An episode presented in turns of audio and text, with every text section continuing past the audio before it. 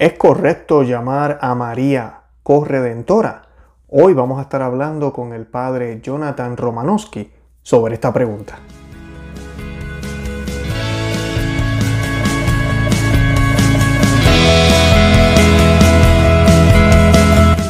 Bienvenidos a Conoce, Ama, Vive tu Fe. Este es el programa donde compartimos el Evangelio y profundizamos en las bellezas y riquezas de nuestra fe católica. Les habla su amigo y hermano Luis Román y quisiera recordarles que no podemos amar lo que no conocemos y que solo vivimos lo que amamos. Hoy tenemos un programazo, hoy tenemos al padre eh, Jonathan Romanowski o como le llamamos con mucho cariño el padre Romo y vamos a estar hablando de un tema que yo diría que lamentablemente es controversial en estos tiempos, no debería serlo, pero lo es y es si María es corredentora. Digo que es controversial porque hoy vamos a estar viendo ¿Qué han dicho los papas en la historia de la Iglesia Católica? ¿Qué dicen las Sagradas Escrituras al respecto? Vamos a estar tomando hoy el Antiguo y el Nuevo Testamento en cuenta y vamos a estar hablando también de la tradición. ¿Qué nos dice la tradición sobre esto? Además, eh, el Padre va a estar contestando objeciones como las, más básicas. Eh, si Jesús es el único mediador, como es eso de que María es corredentora, eh, María no estuvo crucificada en la cruz, de que, de que estén ustedes hablando, no es dogma, así que no tengo que creerlo. Todo eso lo vamos a estar aclarando en el día de hoy y vamos a estar viendo si realmente María es corredentora o no. Yo también los invito a que visiten los enlaces que estamos colocando debajo de este video, los que nos escuchan en el podcast en la descripción del podcast. Estamos compartiendo eh, los enlaces de los ministerios del padre Romanowski. Cualquier persona que quiera hacer alguna donación lo pueden hacer ahí y obtener información eh, sobre la FSSP o Fraternidad, ¿verdad? Eh, Sociedad Sacerdotal San Pedro y sobre la misa tridentina. Además de eso, yo les estoy dejando el enlace del programa que hicimos hace varias semanas para que puedan conocer al Padre mejor y puedan saber un poco más de la misa tradicional o misa tridentina.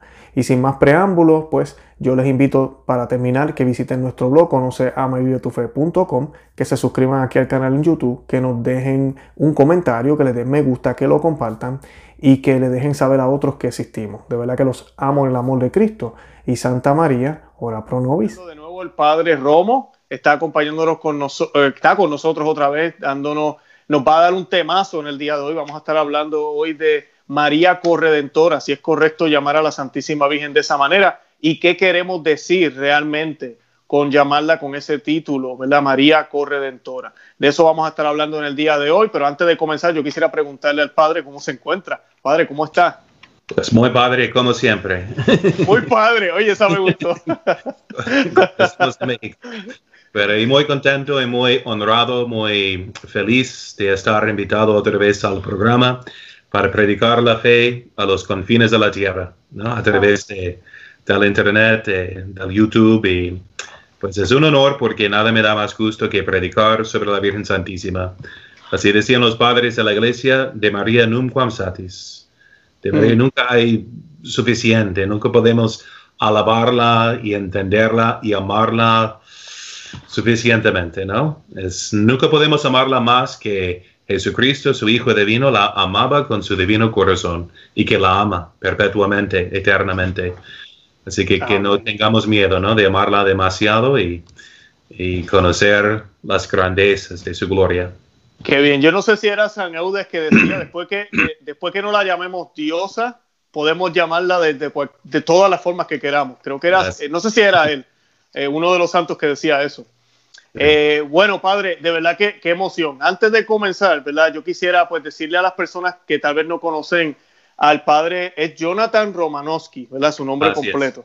¿verdad? Le decimos padre Romo, él me dio el permiso de llamarle así, me dice que muchas personas le llaman de esa manera, así que no se me alarmen, no le estoy faltando respeto al padre.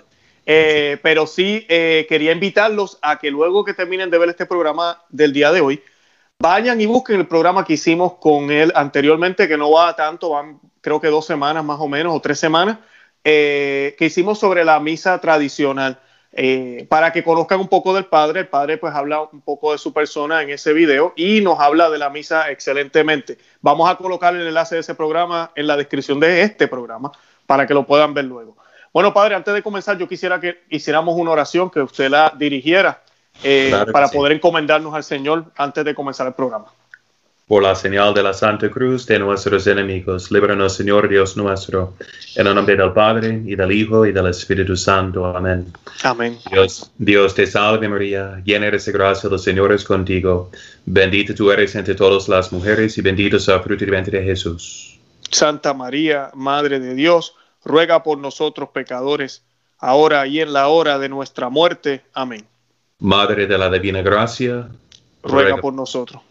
En el nombre del Padre, y del Hijo, y del Espíritu Santo. Amén. Amén. Gracias, Padre. Padre, pues para comenzar, eh, yo creo que la primera pregunta que voy a hacer es, ¿es correcto llamar a María corredentora o eso está mal? Eh, ¿Verdad? Eh, ¿qué, ¿Qué podemos decir sobre eso? Sí, primeramente está bien, obviamente, porque los mismos papas, los vicarios de Cristo, lo han empleado como un término correcto. Eh, vamos a ver durante este programa que, falta tal vez para que se haga una definición dogmática, pero el hecho de que está siendo considerado así implica que ya es una doctrina cierta.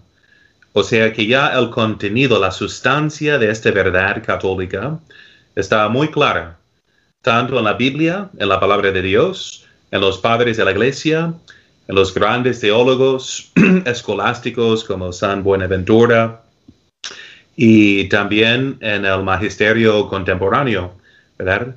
Desde que han hecho, escrito tantas encíclicas en nuestros tiempos, comenzando con el Papa León XIII, por ejemplo, que escribió mucho, el Papa Pío X, Pío XI, Juan Pablo II. Entonces hay un montón de enseñanzas que aclaran este, este punto, de modo que la, doctrina misma está muy clara, ¿verdad? Lo que significa. Es, para que sea una definición dogmática, es solamente una cuestión de cómo precisar los términos y para darle por definición. Pero vamos a ver que es algo no solamente que se aplica a María Santísima, sino que también a nosotros, por participación. Se aplica a María Santísima de una manera especial. ¿Verdad? Por ser la madre del Redentor. A nosotros somos llamados a ser corredentores con el Redentor. Y si eso le escandaliza a alguien, pues que, que tome en cuenta que son las palabras de San Pablo mismo, que dice que yo completo, yo suplo en mi carne lo que hace falta a los sufrimientos de Cristo uh, en, uh, por su, su cuerpo que es la iglesia. Favor de su cuerpo, la iglesia. O sea, Dios que nos creó sin nosotros, no nos salva sin nosotros, sin nuestra cooperación, ¿verdad? Entonces vamos a ver que es tan importante, es, es lo que eh, significa que creemos en la comunión de los santos, que es del credo, ¿verdad? De los apóstoles. La comunión de los santos quiere decir que podemos merecer gracias uno por otro. Hay un intercambio de gracias, que lo que significa San Pablo es decir, que eh, lo que falta a los sufrimientos de Cristo, ¿cómo que hace falta los sufrimientos de Cristo? Y explica San Agustín que es al Cristo entero, ¿verdad? Porque el Cristo entero es Cristo cabeza con todos los miembros de su cuerpo místico. El protestante se escandaliza por no conocer bien la palabra de Dios. ¿Qué es la iglesia según la palabra de Dios? La iglesia, según lo la presenta San Pablo, es el cuerpo de Cristo. Un solo cuerpo con una sola cabeza, pero con muchos miembros. Ese es el misterio cristiano de que nos hacemos hijos en el Hijo de Dios, que somos partícipes de la naturaleza divina, que somos llamados a cooperar, y hacer intercesión en el mismo pasaje de San Pablo a San Timoteo, donde habla de un solo mediador, anteriormente, en el mismo párrafo, pide que todos hagamos súplicas, intercesión por los demás, por los gobernantes, por el rey, por eh, todos. Entonces, eh, por ser el único mediador, nosotros podemos mediar, o sea, o sea, ser mediadores de gracias para los demás. Eso es lo que significa la comunión de los santos.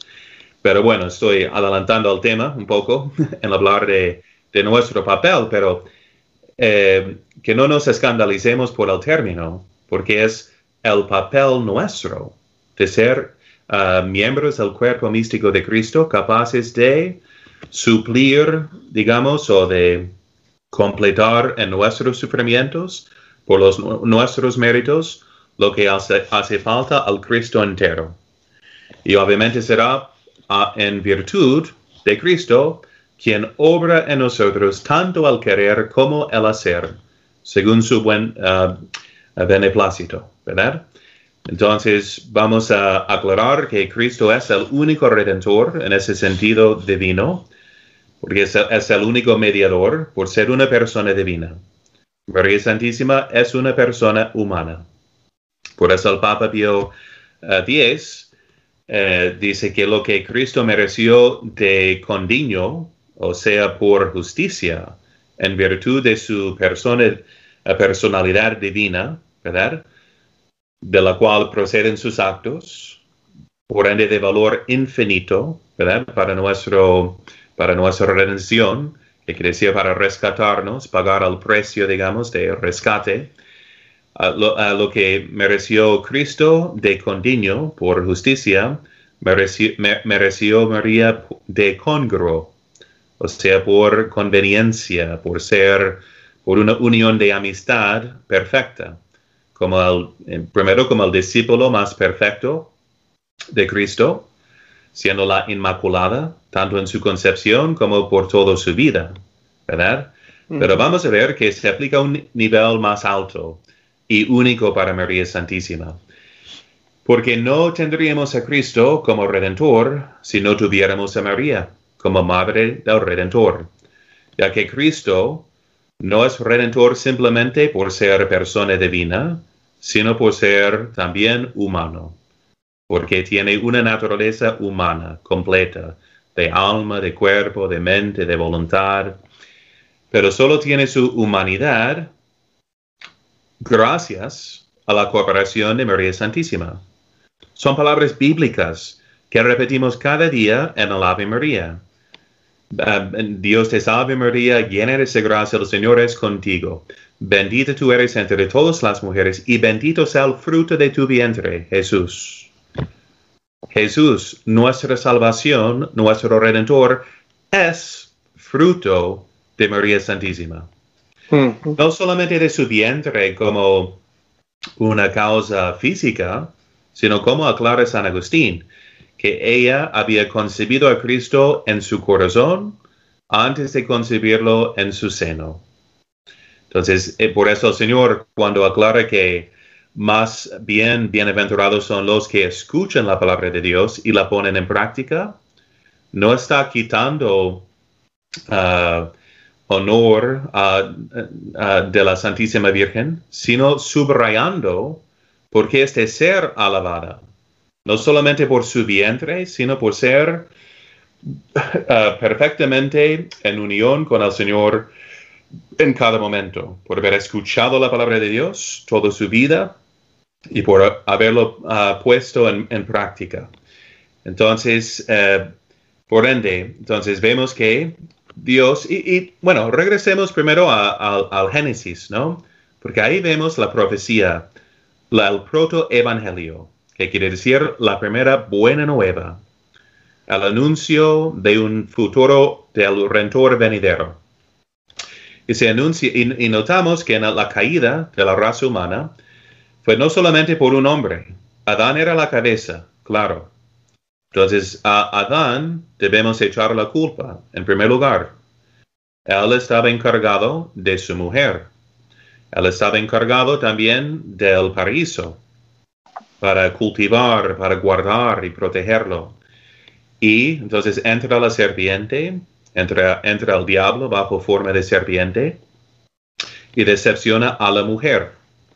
Pero dice que también Adán entonces consintió a su pecado el que estaba ahí con ella, parece según el texto, ya que la serpiente les habla de vosotros, ¿verdad? Y no dice que Eva llamó a Adán para que viniera y comiera, sino de que él también, y según un texto hebraico, que estaba con ella, también tomó del fruto y comió. Ahora bien, entonces era una pareja, digamos un matrimonio, un hombre y una mujer, que causaron la ruina de la raza humana. Adán como cabeza, pero María como ella que tentó a Adán, incluso, que ella que preparó la tentación, que preparó uh, la caída de la raza humana. Y en profecía, el Señor promete que será una mujer con su cimiento, o sea, con su semilla, semen, se dice en latín, pero con su cimiento, que iba a aplastar la cabeza de la serpiente. Entonces ella, uh, junto con su semilla.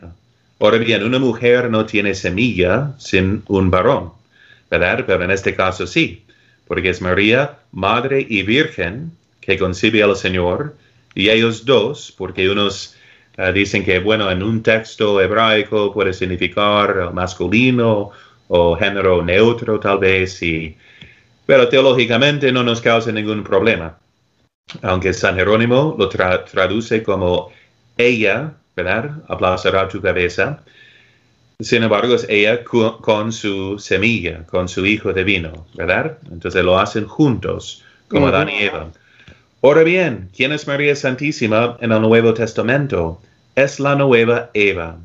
Así, entonces, cuando llegó la plenitud de los tiempos, Dios envió a su Hijo hecho de una mujer, hecho de una mujer, fruto de su vientre. Ese es el lenguaje de la palabra de Dios.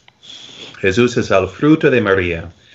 Entonces, hecho de ella y por un libre consentimiento, porque la vemos. Eh, San Pablo presenta a Cristo como San Lucas, que era su también um, compañero en el apostolado, en las misiones, pero vemos que San Lucas también uh, traza la genealogía de Jesucristo hasta Adán, hijo de Dios, para recordar a su audiencia también que Cristo viene como redentor de todos los hombres, no solamente de los israelitas.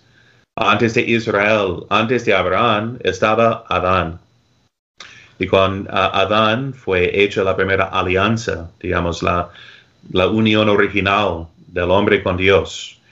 Entonces Jesucristo vino para rescatar a toda la raza humana y lo hace como lo hizo Adán, con su compañera, ¿verdad? Con una mujer de equipo. Y de una manera maravillosa, porque él hace que, eh, que también es que la mujer viniera primero, ¿verdad? Como la tentación fue Eva que tentó a Adán, que habló con la serpiente. Ahora bien, es María Santísima, ¿verdad? Antes de que ah, existiera Jesucristo aquí en la tierra, eh, ella está hablando también con un ángel. Y ahora por su obediencia, deshace la desobediencia de Eva. Ese es el sentido cristiano más antiguo. Y le cito la, la cita de San Ireneo. Y San Ireneo del segundo siglo es un como, eh, digamos, un nieto espiritual de San Juan Evangelista, ¿no? Entonces San Ireneo dice, así como Eva, esposa de Adán, aún una virgen, se convirtió por su desobediencia en la causa de muerte para sí misma y para toda la raza humana, así también María, esposa, pero también virgen, se convirtió por su obediencia en la causa de salvación para ella y para toda la raza humana.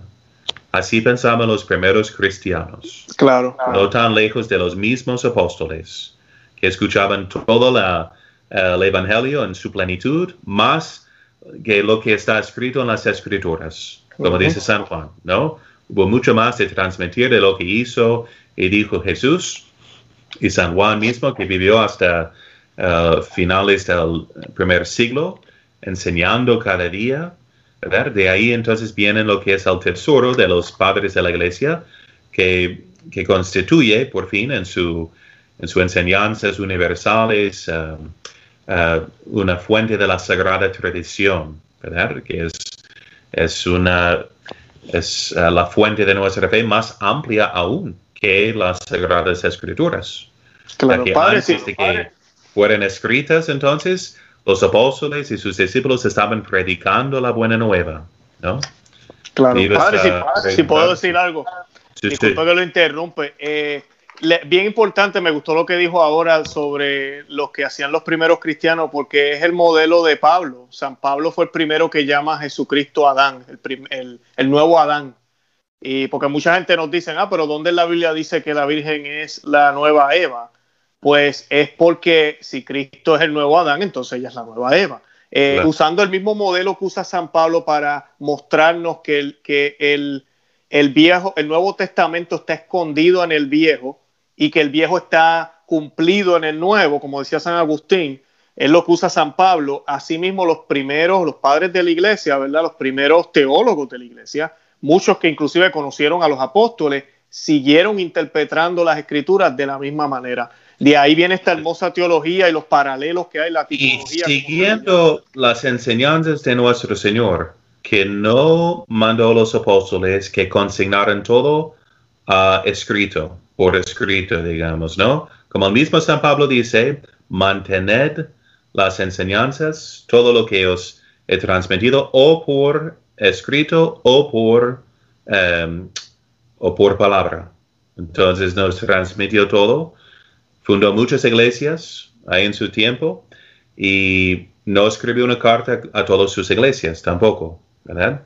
Entonces, y al mismo Señor lo vemos con los apóstoles en, um, después de su resurrección, de camino a...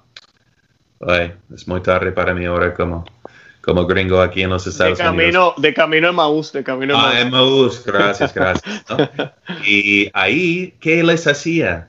Les explicaba todo lo que se aplicaba a él, se refería a él en los profetas. Por eso cuando leemos a San Pablo y a los apóstoles, en los hechos de los apóstoles, nos preguntamos, ¿de dónde sacó esa interpretación de tal pasaje del Antiguo Testamento?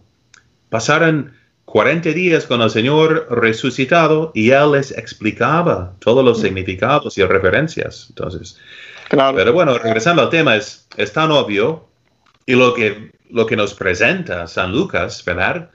Que hubiera hablado con la Virgen Santísima, porque dice en el, en el principio de su Evangelio, que hizo investigación sobre todos los relatos y todo lo que se decía de Jesús, él mismo lo averiguó como historiador por excelencia, un hombre muy culto, eh, su griego es del mejor estilo. Entonces, él nos narra una conversación totalmente privada entre la Virgen Santísima y el arcángel Gabriel, ¿no? Entonces, se supone que hubiera, que había entrevistado a la Virgen Santísima, ¿no? o que había preguntado a San Juan, que estaba con ella. Pero bien, vemos que ahí en la Anunciación, Dios hace que la encarnación de su Hijo dependa del consentimiento de la Virgen Santísima, de una mujer, de una mujer. Así cuando se, el Señor usa ese, ese término, eh, mujer, por ejemplo, tiene un significado muy grande porque se refiere a la mujer prometida en el protoevangelio de Génesis 3, eh, capítulo 3, versículo 15. Bien, entonces vemos ahí que el Señor eh, quiere que ella dé su consentimiento. Y los santos comentan que los justos en el seno de Abraham, ¿verdad? Los ángeles en el cielo, todos están esperando. ¿Qué dará? ¿Cómo responderá? Es una persona humana no es la cabeza de la raza humana, como tampoco fue Eva. Pero a ella, como a Eva, primero se dirige la pregunta. Y ella consintió a la encarnación por su obediencia. Y aquí la esclava del Señor, hágase en mí según tu palabra. Entonces Jesucristo solo viene a nosotros a, a, través de María Santísima. Por eso vamos a decir que María Santísima tiene eh, participa en el papel de la redención de una manera singular. ¿Verdad?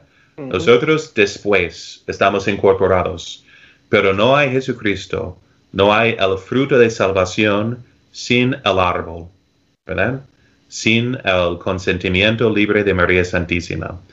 Entonces, claro que la virtud de la redención Ah, la virtud, digamos, propiciatoria, de, como principio de mérito, de merecer, de ofrecer a Dios un acto infinito de amor, de reparación, de expiación, solo puede proceder de Jesucristo. Pero no hay Jesucristo sin María Santísima. Así es.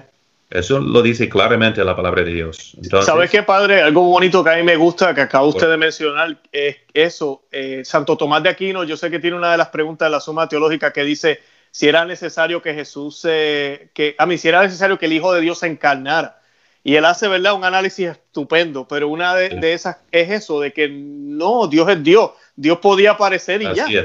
Pero lo más adecuado, lo que, lo que de verdad era, vamos a decir, necesario en un sentido, no para Dios, sino para nuestra redención, era que la desobediencia de Eva eh, fuera eh, cancelada, ¿verdad? O borrada con la obediencia de María.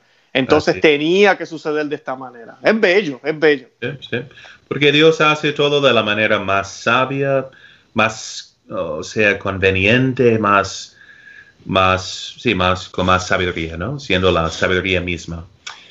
Bien, entonces, y lo vemos también que su modus operandi, ¿no? En el, en el Nuevo Testamento, que depende de María Santísima para ser concebido para venir a este mundo como nuestro redentor, para ser formado por ella, para, para llevar a cabo el primer rescate de las almas en pecado original.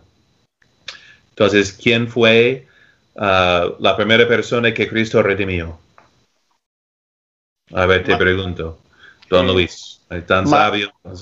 No, yo no soy tan sabio, yo no sé nada. Yo, creo que María, si no me Pero sabes que no sabes nada, ese es sabio. Sí. Yo diría que María. Entonces, sí, bueno, exactamente, María. Y, así también calificamos la doctrina. Es como, como decir que fue la misma pregunta que tardó, que hizo tardar la definición dogmática de la Inmaculada Concepción. Mm. Porque si ella no fue redimida, Cristo no es redentor de todos los hombres. Exacto. Sí que San Pablo también dice eso. Sí, entonces, pero sí fue redimida de la manera más excepcional y más única y perfecta, porque fue redimida desde el primer momento de su concepción, antes de, contraer, digamos, el, el pecado original que se le debía como hija de Eva. Entonces es persona humana, es hija de Adán y Eva. Claro que le correspondía uh, uh, el pecado original, pero el Señor la, rescata en el primer instante de su existencia para que no la contrajera. Entonces, um, en ese sentido de redención, claro que María Santísima es redimida, ¿no? Por, por el Redentor. Y eso es Uh, vamos a ver entonces lo que unos ven como la dificultad con el título o definición dogmática corredentora. ¿Qué significa? Con, como junto con, como igual al par con el redentor. Y nunca será al par en ese sentido de equivalente, sino de que es con él, pero también bajo él. Okay. Y eso y todos los católicos, no es una, no es una dificultad porque ningún católico puede pensar de María Santísima como si fuera uh, diosa, ¿no? Toda la doctrina dice que es redimida desde el primer momento de su concepción, que es, que es uh, una criatura, que es persona humana. No, nunca hubo duda de eso, ¿no? Sí, padre, que a, la primera obra de redención, si, si, me permites, eh, es de San Juan Bautista. ¿Verdad? Después de María Santísima, luego santifica a quién, según el relato bíblico. Rescata a San Juan Bautista, su primo, ¿verdad? Pero ¿cómo lo hace? A través de María Santísima. Quiere depender de ella para que, se, para que ella se acerca, la gracia, la causa de gracia, a, a Santa Isabel y a través de ella, quien está por su presencia llena del Espíritu Santo, por el saludo de María. Por su saludo, por su visitación, se llena de, del Espíritu Santo y salta de gozo San Juan Bautista en su seno.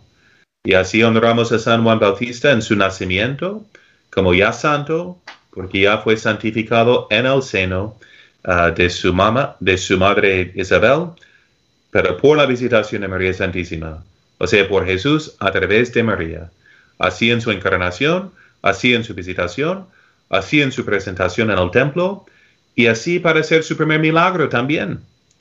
Entonces ya no ha llegado la hora, pero la anticipa, la inicia eh, de antemano por la intercesión de María Santísima, mujer, a quien llama mujer, la mujer prometida de Génesis y la mujer que es obviamente la nueva Eva, ¿verdad? Y la nueva arca de la alianza, que es tan claro en San Lucas, que es porque es el mismo lenguaje de que de David, que quien saltó de júbilo danzando ante la, el arca de la alianza, diciendo, ¿quién soy yo que el, arca de mi Señor venga a mí? Así dijo Isabel, ¿quién soy yo que la madre de mi Señor venga a mí? Y salte de júbilo San Juan Bautista. Mm. Y vamos a ver que llega hasta la cruz, hasta terminar. Entonces, toda la, la vida de nuestro Señor era una vida redentora, digamos, de llevando a cabo nuestra salvación en cada momento, pero llega también hasta la cruz. Bueno, lo vemos también, porque me, habías escrito antes, ¿no? Eh, cuando se presenta en el templo, ¿verdad? Sí, sí, eso quería que, nos, que nos, nos, hablara un poquito de eso, sí, porque ahí hay una evidencia de los planes que Dios tiene con la Santísima Virgen. Exactamente, porque ahí vemos que será, está profetizado de ser un, que iba a ser un signo de contradicción, que iba a ser rechazado por muchos. Se anuncia, por eso contemplamos a la Virgen como Virgen de Dolores. Mm. En todos sus gozos hay un dolor al mismo tiempo, porque ella ya sabía desde las profecías del Antiguo Testamento que meditaba en su corazón, que siempre su uh, fisonomía espiritual, siempre está contemplando, guardando y contemplando los sucesos, las palabras en su corazón. Lo vemos, la vemos entonces en, en pinturas, digamos, de la Anunciación, con la Biblia sobre su falda, meditando la palabra de Dios.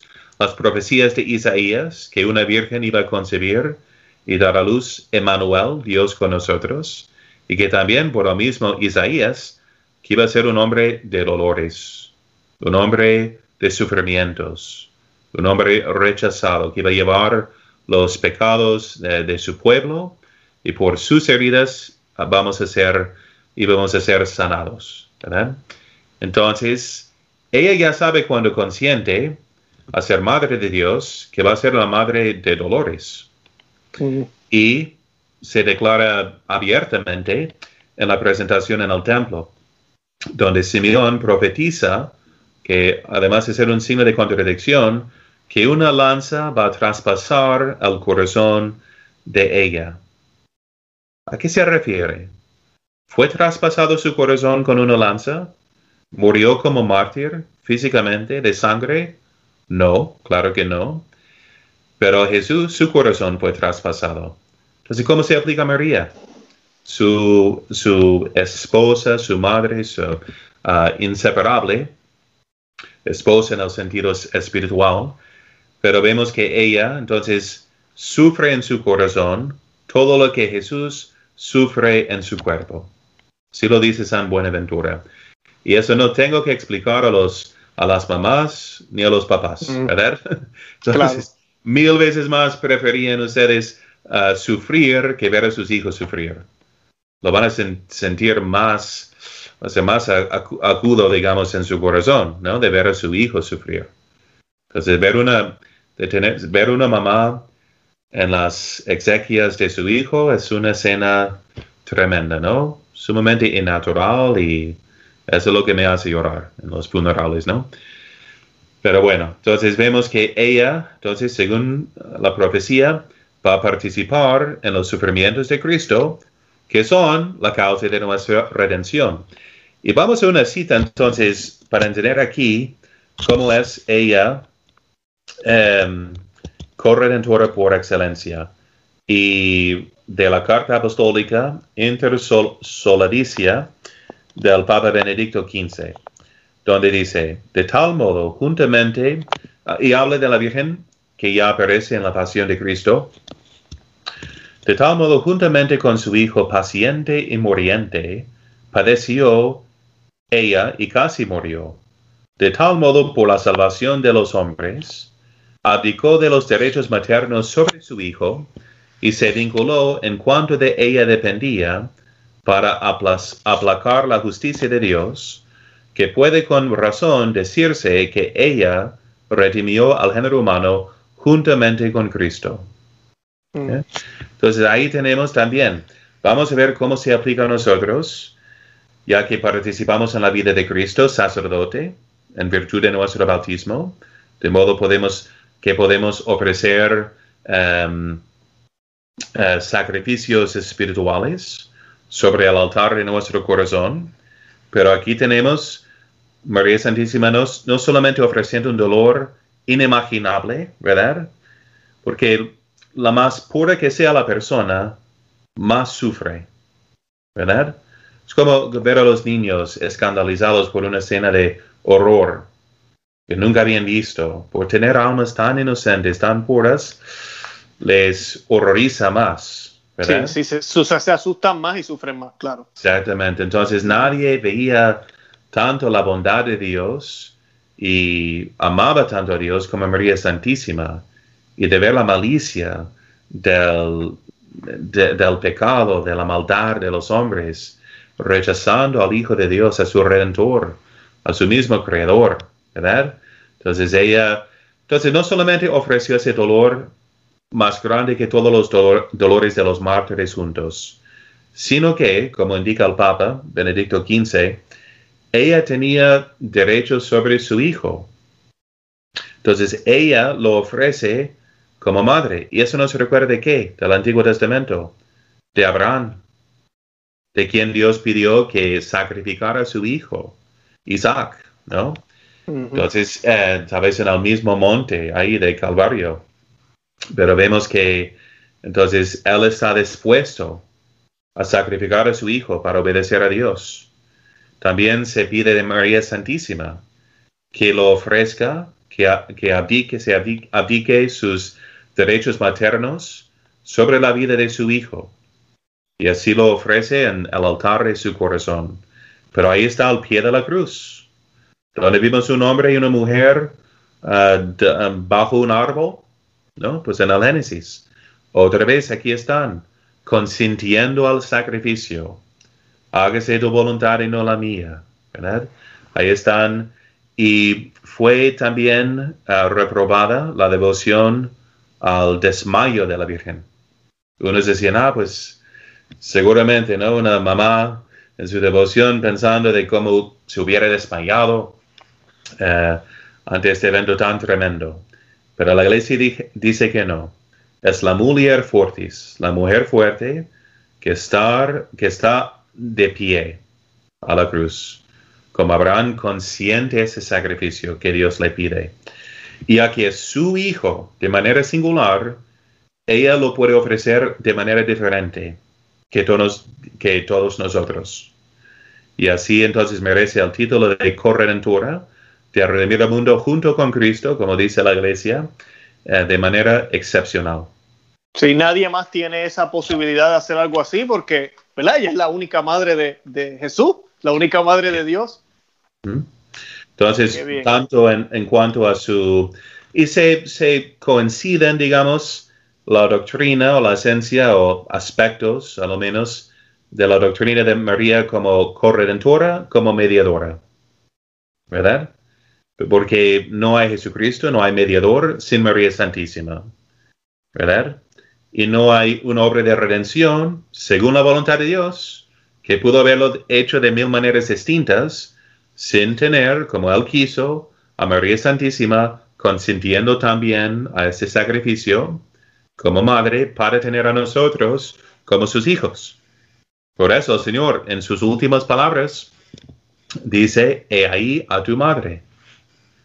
Entonces entrega al discípulo a María Santísima y María al discípulo. Entonces, ¿qué significa? Sino de que nosotros somos ya discípulos, hijos en el Hijo, porque tenemos la misma madre que nos da a luz espiritualmente. Bello, bello, amén. Padre, y lo que me estaba mencionando al principio, fuera del aire que estábamos hablando, porque ahora mencionó el título de mediadora, ¿verdad? Porque ella es corredentora, mediadora y... Y abogada. Abogada, eso. Y quiero recomendarles mucho, tuve la dicha de tener como profesor en la universidad eh, al doctor Mark Miravalle, o Miravalle, pero no se escribe. Es, um, y él escribió ese libro, María, corredentora, mediadora y abogada. Y pone todas las citas de las escrituras, de los padres de la iglesia, de los, de los papas, de los teólogos. Entonces él explica todo eh, de manera excepcional, ¿no?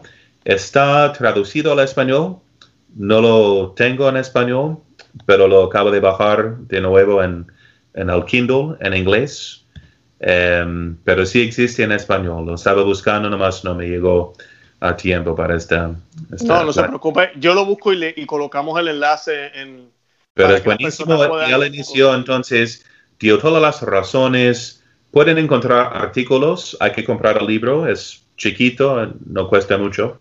Em, pero también se puede encontrar un artículo de él Ah, sobre las razones convenientes para pronunciar en favor ah, de tal definición dogmática y que presentó al Papa Juan Pablo II en, su vida. Entonces era, pero da todas las razones, las citas magisteriales, es un libro tal vez el mejor, ¿no? Sobre el tema de como resumen de todos esos puntos. Claro. Padre, ya usted aclaró, ¿verdad? ¿Por qué decimos corredentora? No estamos diciendo que María estaba en la cruz, no estamos diciendo que ella fue la que fue crucificada, no, estamos hablando de esa participación que tuvo ella y que todos estamos llamados, como San Pablo dice, usted citó eh, Colosenses 1, 24, 28, ¿verdad? Donde completamos esos sufrimientos con Cristo. Porque somos el cuerpo de Cristo. Entendamos que María lo hace de una manera intrínseca a la obra de la encarnación y de la redención. Claro que la virtud infinita solo procede de la, de la persona divina de Cristo, pero de Cristo, Dios hecho hombre. No hay un Dios hombre sin una madre de Dios hombre. Y además Dios quiso tenerla en todos los momentos de su vida. Um, en esos momentos de redención, de la visitación, de la presentación, de la, de la crucifixión. Y también en Pentecostés. Por eso vemos también cómo es abogada y mediadora también, es madre de la iglesia, ¿verdad? Porque ella está ahí con los apóstoles cuando viene el Espíritu Santo, que primeramente ah, se había sobrepuesto sobre ella en la encarnación, ¿verdad? como la nube de gloria en el Antiguo Testamento sobre la, el arca. Entonces también se sobrepone, se sobrecoge a María y también en Pentecostés. Vienen los apóstoles a través de María.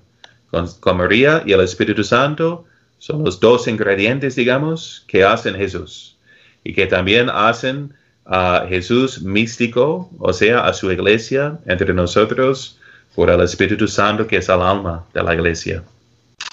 Pero sí, subraya dónde ibas con eso de que, y es una cita también ah, del Papa Pío XI, que dice que, em, que somos llamados a ser corredentores eh, eh, en imitación de María. Dice, bueno, eh, él mismo también utilizó el título, por la naturaleza misma de su obra, el Redentor debía tener asociada a su madre en su obra. Por esa razón la invocamos bajo el título de corredentora. Entonces ya es un título aprobado, ya es un título, título empleado por los papas, em, aunque que no ha sido definido dogmáticamente. Hay que aclarar todos los detalles, digamos, para tener una definición dogmática.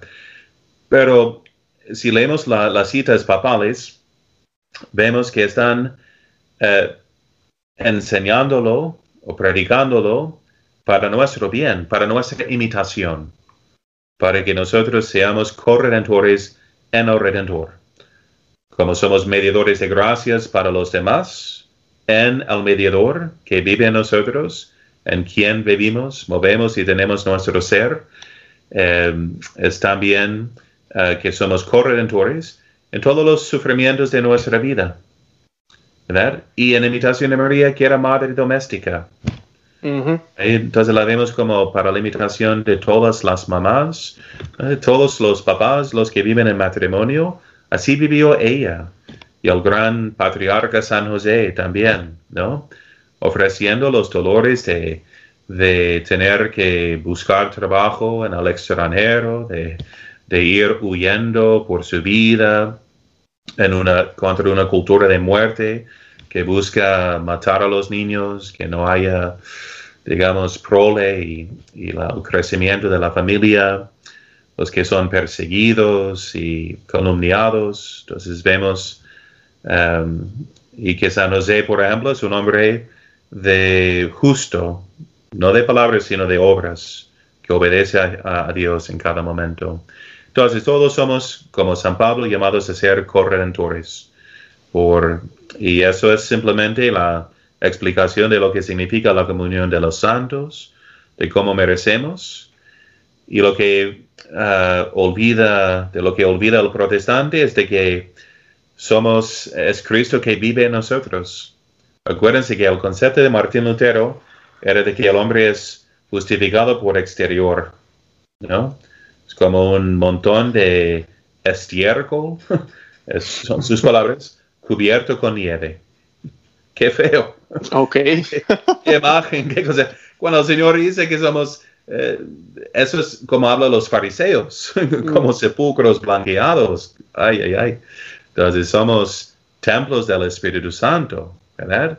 Por la gracia de Dios. Si es así, si somos partícipes de la naturaleza divina, como dice San Pedro, claro que nuestras obras son meritorias o merecedoras uh, de gracia, porque es el Señor mereciendo a través de nosotros. Tanto al querer como al hacer, no solamente al creer, sino al hacer también, es obra suya. Por ende, todo es suyo. Es, él es el único que es Dios, ¿verdad? Pero está obrando a través de nosotros en todos aspectos. Y sabemos que seremos glorificados con Cristo con tal de que participemos en sus padecimientos. Amén. Solo por participar en la, obra de redención a través de nuestra vida entera, en todos aspectos, seremos configurados a Cristo en la gloria también. Qué bien. Padre, para, para, que no se nos quede, eh, porque mencionó lo del dogma, esa es una de las objeciones que a veces la gente da. Yo creo que las personas, hay personas a veces que no entienden cuando la iglesia, ¿verdad?, hace un pronunciamiento como un dogma eh, es para aclarar, no es que no significa que se empezó a creer en ese momento. Claro. Eh, podría hablarnos un poquito de eso, porque hay personas que dicen, yo no creo que María es corredentora porque no es dogma. Hasta que no sea dogma, yo no voy a creer en eso. Y podríamos explicarnos un poquito sobre eso cuando las personas no nos dan esa objeción. Sí. Pues espero que la persona no niegue todo lo que hemos citado de la Biblia, de los santos, de la iglesia. Entonces, la de ser un título obligatorio, ¿no? Pero la creencia ya está, ¿verdad? ¿En qué no cree? ¿Que podemos merecer gracia? ¿Que María no era madre de Dios? ¿Que Jesús no es fruto de su vientre? Entonces, que no es, que no es la nueva Eva. Todo eso es tan claro en la, Biblia y en la Sagrada Tradición. Entonces, em, entonces, ¿qué está negando? Tal vez están negando un aspecto que entienden mal, ¿verdad? Y, pero es la obra de los teólogos para aclarar de la manera más precisa cómo tardó la definición dogmática de su Inmaculada Concepción. Pero ¿saben qué? Ahí estaba en el principio. Ave, gracia plena. Está llena de gracia, como es su nombre. No, no dice Ave María, gracia plena, sino Ave, Dios te salve, llena de gracia, como si fuera su esencia. ¿Quién más se menciona como lleno de gracia? Jesucristo, lleno de gracia y de verdad, como dice San Juan. Entonces, bien, entonces es una explicación de lo mismo que estaba ya en las fuentes de la revelación, pero entendida más explícitamente. Este es mi cuerpo, ¿Qué quiere decir? Mil años después, eh, con la precisión filosófica, dogmática, teológica, transubstanciación, ¿no? Al cambio de una sustancia a otra sustancia.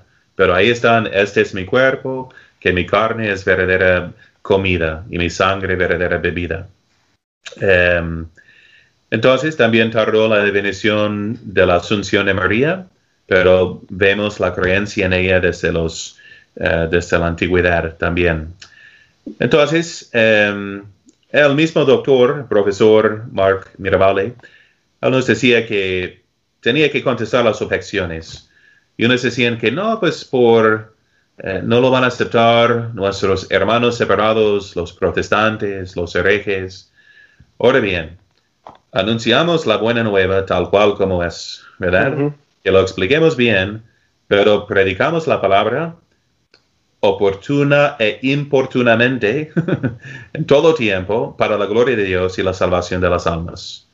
Así decía el Señor cuando dijo, esta es mi carne, eh, si no comes mi carne, bebes mi sangre, no tendrás la vida. Em, muchos se fueron. ¿no? no era su preocupación principal agradar a los hombres. Dice San Pablo, ay de mí, si quiero complacer primeramente a los hombres, no sería un fiel eh, discípulo de Jesucristo. Anunciamos la verdad para la gloria de Dios, tal cual como Él nos lo reveló. ¿verdad? Entonces, y Dios da la, gracia para la conversión de los herejes, si lo predicamos bien y con la claridad de vida. Entonces, que no sea una, un impedimento uh, temer lo que dirán los herejes, que rechazan los fundamentos de esa doctrina um, tontamente o ignorantemente, por no saber qué significa la madre de mi Señor, como la llama Santa Isabel, es madre de Dios, según la Biblia. Rechazan el título, ¿por qué? Es bíblico. No, pero bueno, entonces, em, sí, ojalá se defina un día pronto para la gloria de María y la salvación de las almas, pero espero que ya hayan visto todos los uh, videntes de ese programa que es para subrayar el papel más importante que nosotros tenemos también. Entonces, el que niega a María como corredentora, muy probablemente no entiende su papel como corredentor en Cristo, que tenemos que llevar a cabo nuestra salvación con temor y temblor, y con obras, no solamente con fe, que claro, nuestras obras son por la gracia de Dios, igual como la fe.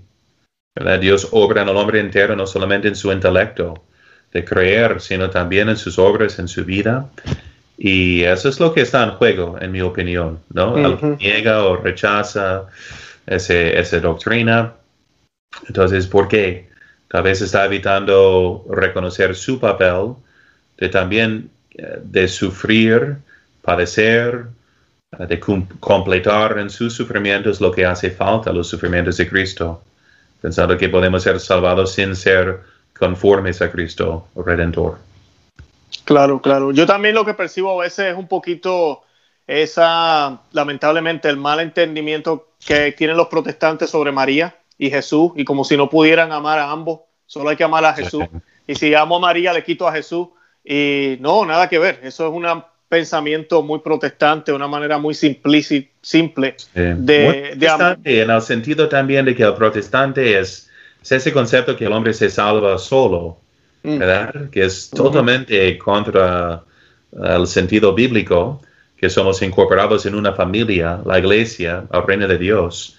Pero de ahí nace el individualismo y es algo que notamos, ¿no? Viviendo ahora en los Estados Unidos, tierra más protestante, que no tiene el mismo amor ah, para con su madre, ¿no? La mamá no es lo máximo entre los gringos, ¿no? Es entre los hispanos, ¿verdad? Si alguien insulta a tu mamá, como me mm. dijo mi amigo puertorriqueño, me dijo que no soy violento, pero tendría que conseguir una pistola y defender a mi mamá. claro, claro que sí. Pero es como preguntar a un niño, entonces, ¿a quién amas? ¿A tu papá o a tu mamá? Qué locura de pregunta, como amo a toda mi familia. Y si tú no amas a mi mamá, no me amas a mí. Entonces, ¿cómo separar a Jesús de María si él es el fruto de su vientre, su compañera, si ella es su compañera inseparable en todas las obras de redención. Entonces es una mentalidad muy, muy fea, muy individualista y sí revela lo, feo del protestantismo, ¿no? Claro, no, y, yo siempre le, le, trato de decir a la gente, Dios nos ama a todos, ¿verdad? A todos le da su amor, a todos, pero no podemos negar a mí, su madre es su madre, ¿verdad? y pues ella tiene un lugar especial. Yo no puedo pretender que, no, no, yo voy a tener el mismo lugar que María, no, jamás. María es María, él me ama a mí también y lo ama a usted y, ama, y nos ama a todos siempre y cuando estemos en gracia y, lo, y, obedezcamos sus mandatos. Pero María María, tiene un lugar especial. y sigue, sigue siendo su madre en el cielo. Correcto, sí. Y por eso es abogada, por es, porque es reina. Y eso es totalmente bíblico. Les recomiendo el libro de, de Scott Hahn, de Dios te salve, reina, creo que se llama en español. Y explica lo que descubrió de que, pues, ¿quién era la, reina en el Antiguo Testamento?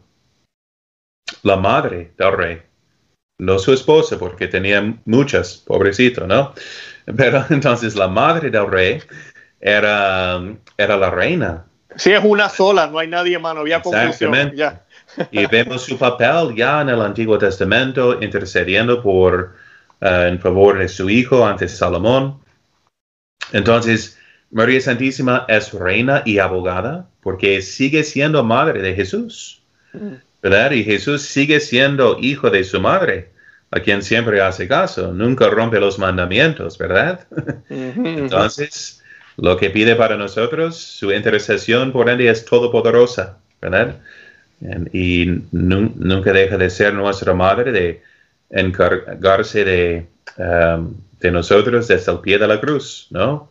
ahí a tu, a, tu hijo. Amén, amén. Padre, gracias a un millón. No sé si habrá algo más que quiera compartirnos para ir cerrando. No, pues con eso que María es nuestra madre y que nunca no, nos olvidemos. ¿eh? Amén, amén. No, nos aclaró las dudas. Yo creo que todos los que vieron el programa están entendiendo un poco más a qué nos referimos con corredentora y definitivamente sí. María es corredentora y pues no hay ningún problema en llamarla así, hasta papas, santos y, hay, ¿verdad? Documentos que el, Padre nos acaba de citar que, ya eh, se habla de esa manera de nuestra Santísima Virgen María. Y que recuerden que, que mantengamos, por ejemplo, con cada dogma mariano, ya fue algo creído y mantenido en los corazones de los fieles. Por ejemplo, el dogma de Madre de Dios se definió en Éfeso donde vivió la Virgen Santísima. Y mientras estaba en el concilio de Éfeso, eh, unos discutiendo contra Nestorio de qué, cómo, qué significa ser madre de Dios, y claro, no de su divinidad, sino de una persona divina que es encarnado y es madre de la persona, no solamente de su cuerpo, ¿no? Como saben todos, todas las mamás. Em, pero la iglesia ya se llamaba, el título de la iglesia era Madre de Dios. Entonces, mm. para los fieles no hubo duda y, ah, y también en el mundo hispano me llamó la atención cuando comencé a trabajar en la hispanidad que comenzamos las, las confesiones, las prédicas con Ave María Purísima. Y todos saben contestar sin pecado concebido. Sin pecado concebido, claro.